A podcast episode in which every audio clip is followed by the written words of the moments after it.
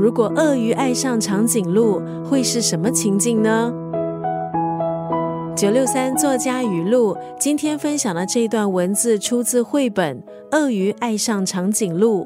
鳄鱼先生爱上了优雅的长颈鹿小姐，可是鳄鱼那么矮，长颈鹿那么高，他想给她一个最甜蜜的微笑，可是长颈鹿根本看不到。当鳄鱼决定放弃的时候，却不小心和长颈鹿撞个正着。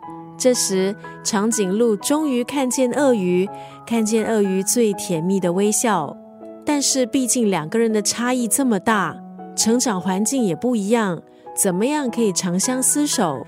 在《鳄鱼爱上长颈鹿》的绘本当中，我们就看到了鳄鱼还有长颈鹿为了一起生活，长颈鹿搬进了鳄鱼的小房子。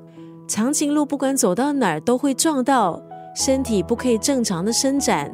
于是鳄鱼搬进长颈鹿的大房子，娇小的鳄鱼什么都碰不到，就连简单的如厕，鳄鱼都好像在耍杂技。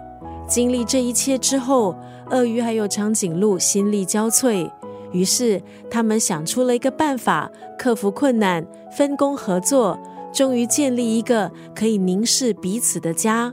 这个故事告诉我们，没有生来就能够在一起的人，有的只有相互磨合、相互包容的人。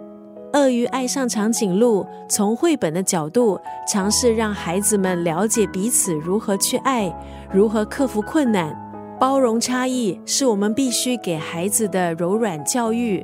这套绘本带孩子看到世界上有各种不同的可能性，而我们要忠于自己。敢于不同，坚强面对，柔软的包容，就像鳄鱼还有长颈鹿一样的相处。今天在九六三作家语录就要分享德国绘本作家丹尼拉库洛特的绘本《鳄鱼爱上长颈鹿》当中的这段文字：一会儿觉得心里好难过，过一会儿又开心的想拥抱全世界，觉得什么都很美好。原来鳄鱼恋爱了。学会和自己有差异的人相处是一辈子的功课，一生最重要的爱还有表达课题也要从小学起。通过这本绘本，让我们看到所有的关系都需要诚实还有勇气，共同面对生命中所有的不尽人意。